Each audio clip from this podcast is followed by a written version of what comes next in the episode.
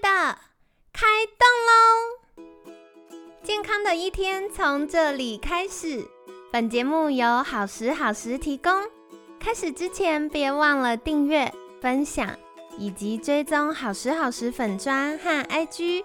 若想帮助心爱的人变健康，也欢迎一起加入健康管理师证照班的行列。有想听的主题或推荐的来宾，也欢迎来信许愿哟。让凯西陪你一起吃早餐，聊健康。嗨，欢迎来到凯西陪你吃早餐，我是你的健康管理师凯西。今天想跟你分享的研究文献呢，是科学研究指出，孕妇服用一段时间的止痛药普拿疼。最好需要咨询医疗人员哦。这个其实我看到研究文献的时候，我蛮震惊的，因为孕妇在怀孕阶段顾及到宝宝的健康，其实很多的药我们都会避免，或者是嗯使用比较前端的药物，就不会使用到剂量那么大，比较二三线的药这样子。普拿疼一直是主流医学觉得相对来说安全的止痛药物了，特别是有的时候怀孕的。阶段会有一些腰酸背痛啊、头痛啊等等各种痛。那如果会有些妈妈就是荷尔蒙改变，然后钙质被宝宝拿去用了嘛，所以也会有牙龈肿痛的现象。那这时候该怎么办呢？太不舒服了，就会吃一下止痛药。好，所以普拿疼对于孕期的妈咪们来说，一直是主流医学觉得相对来说安全的，但是。有新的研究指出呢，如果是孕妇长期注意哦，长期好服用普拿疼，可能会造成胎儿的负面影响。而且这个啊，不只是在动物实验当中，连在人体实验都有相当的佐证了。好。所以会有什么影响呢？第一个是男生，就对于刚出生的男宝宝来说，会有比较高的生殖泌尿系统异常的风险，例如隐睾症。好，那对于女生呢？女生比较会出现的就是青春期提前、提早发育啦，第二性征发育等等的。不管男生女生，儿童的这个年纪呢，注意力不足、过动。自闭或者是一些行为困扰也会比较多，然后甚至会影响到女孩的语言发展会比较迟缓，然后对于男孩女孩的智力也会有所影响。听起来是不是超可怕？哈哈哈哈！想说发生什么事情，就是男生女生好多影响哦。好，这个研究啊。它也是大规模的研究，还有全世界九十一位科学家、医疗人员、工位学者的共识报告所，指出。建议孕妇如果需要服用普拿疼，建议要咨询医疗人员相关的风险。好，所以说回来，白话文是什么意思？听完都吓歪，对不对？以后大家痛得要命都不敢吃药。好，那我先来翻成白话文跟大家解释，然后再跟大家分享凯西个人的观点。好，它的白话文呢，就是因为一般我们会有一些止痛药的风险比较高，所以其实普拿疼它在台湾是不需要医疗处。方方的是非常普遍的止痛药，而且觉得是相对安全的。那为什么呢？比如说像大家是不是常常在什么？药局啊，药妆店呐，就可以买到。就是它不需要我们拿处方签，不需要去挂号、健保卡什么拿处方签才可以拿到，所以它一直都是相对安全，在呃主流医学观点里面。然后普拿疼呢，也是一直被认为说，对于孕妇如果需要退烧止痛，那是很很好的选择。好，所以发现有这些病症，包含了呃生理性的，像男孩会有生殖。泌尿系统隐睾症的状况，还有对于大脑发育、注意力不足啊、过动啊、自闭啊、行为困扰啊、智力较低啊，或者是语言发展较迟缓，好，这些呢都跟呃脑部发育有关，大家就会觉得很惊讶。但我在看这篇研究文献的时候，我看到一个重点，就是他没有说不能用，他只有说长期服用的时候会有这些问题。好，所以这有个很重要的事情是我发现，在服务客户的时候啊，凯西观察到很多人会习惯性买止痛药，不管是台湾药局买的止痛药，甚至是澳洲的止痛药、日本的止痛药，大家要有一个基础的概念，就是。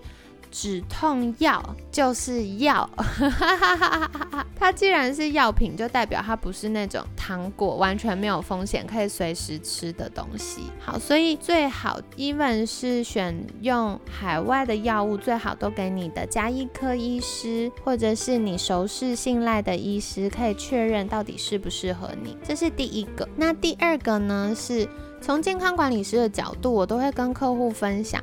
只要你觉得身体上有一些很奶油，就是哎呀卡卡的、怪怪的、有点不舒服，但好像也没有严重到要看医生的现象，或者是你的情绪上没有很快乐、很满足、很放松，通通叫做不健康。哈哈哈哈哈哈哈哈。是不是标准很高？就是我的客户就说，可惜现代人难免腰酸背痛、过敏、生理痛、头痛，多多少少腹泻、便秘，然后皮肤长个什么东西，然后没有到身体上完全的舒服，然后情绪上是快乐、满足、放松的，这样就叫不健康，这标准太高了。但既然是健康管理师，就是希望大家可以积极的健康嘛，我们不要忍耐。好，所以呢，刚要跟大家分享第二件事情，就是如果你常常需要止痛药，代表它背后有一个隐性更大的问题，你没有去处理它。大家要知道哦，红肿热痛是发炎现象，它就是告诉你说，哎，这里有一点什么事情不太对劲。相当于今天灰修除了，你还把那个消防警报器关掉，真烟系统关掉，让它不要哦那么大声。那你关掉了，房子还在灰修除呢，你有没有去救火，把它浇水，对不对？好，所以这个呢是大家一定一定要有的概念哦。如果常常会有这种需要使用止痛药，不管是胃痛、头痛、生理痛，总之，请去找有经验。专业的医疗人员协助，那他可能会告诉你说，哦，你这背后有一个什么事情要处理。那如果大家不确定要找哪位医疗人员的话，也欢迎寻求健康管理师的协助，因为健康管理师会先跟你聊一聊，了解你的状况，甚至安排完整的监管咨询。然后告诉你说，后面我们可以转借给哪些医疗伙伴，请医疗人员来做检验呐、诊断呐或治疗的事情。好，所以就是跟大家分享，长期使用止痛药绝对是不行的，而且其实有一些止痛药会增加肝脏代谢的负担。好，所以呢，这个就是跟大家分享的文献啦。那今天额外想分享一个事情，接下来这一段是分享给监管跟医疗从业伙伴，哎，医疗人员应该不用听了，但大健康产业的啊伙伴们，比如说教练或监管师，倒是可以听一下。就是我超级鼓励大家有独立阅读原文文献的能力，为什么呢？因为坊间很多 Google 到的资讯啊。他是错误的，我很常就是收到客户会私讯问说：“凯西，凯西，这一篇看起来好像对，可是又觉得哪里怪怪，他说的是对的吗？”好，所以我们就要帮客户看一下那篇文章到底在写什么。那我遇到状况八成以上呢，都是整篇文章只有标题跟第一段是对的，后面全部都是瞎掰的。但如果大家相信他的话，就会用一些很极端的方法在处理自己的健康议题，那可能就会造成身体的负担啊。所以就是第一个，我鼓励大家去看原文文献。那第二个呢，是原文文献毕竟比较贴近第一手，就 even 是凯西的分享啊，或者是其他医疗人员的呃分享，都已经是。经过消化解读了嘛？其实很有趣的事情是，我觉得不管是凯西或医疗伙伴们，一定都会尽可能的把研究文献忠实的传给大家。可是你看，一环接着一环，就是我们要先消化吸收产出，然后你们再消化吸收，可能又会隔了一手。然后所以这是很鼓励大家练习自己去看原文文献。那大家就会说，哈，原文文献都是英文的，很难呢。然后或者是原文文献有一些专有名词啊，又看不懂，要怎么办呢？我跟你们分享，一开始凯西也不是那么会看原文文献，所以我的做法，哈哈哈哈。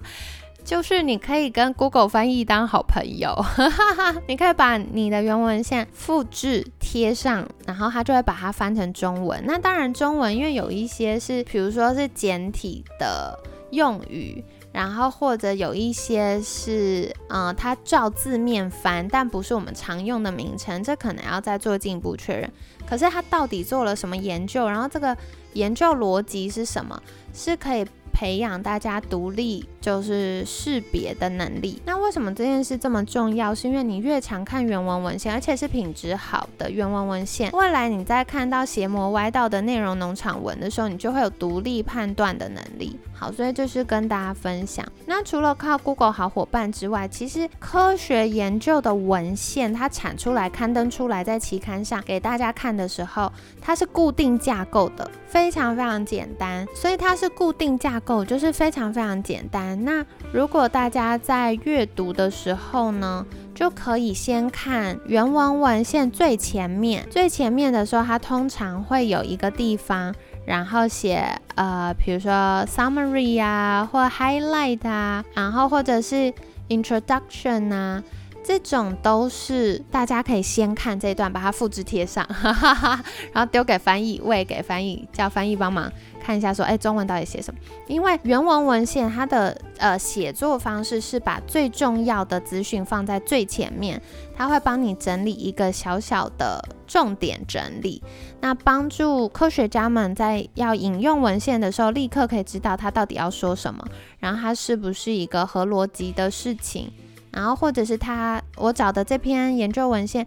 跟我想要做的研究是不是有相关联的？好，所以这个呢，就是大家如果在看文献的时候，可以先看最一开始，然后通常前面讲完之后，它才会进入到科学研究的设计，它是怎么去设计这个实验的，然后再来它就会写到说，那它实验的进行方式是什么，然后结果是什么，所以中间会有一大段都在写。他怎么进行实验，然后实验结果怎么样，然后他们发现怎么样？这个就是如果你时间允许，我也蛮鼓励大家可以看一下，你就会知道哦，原来实验的过程是长这样。那你就可以评估他做的假设跟你本来认知当中的假设是不是一样的，还是嗯，他有可能有一些奇怪的地方。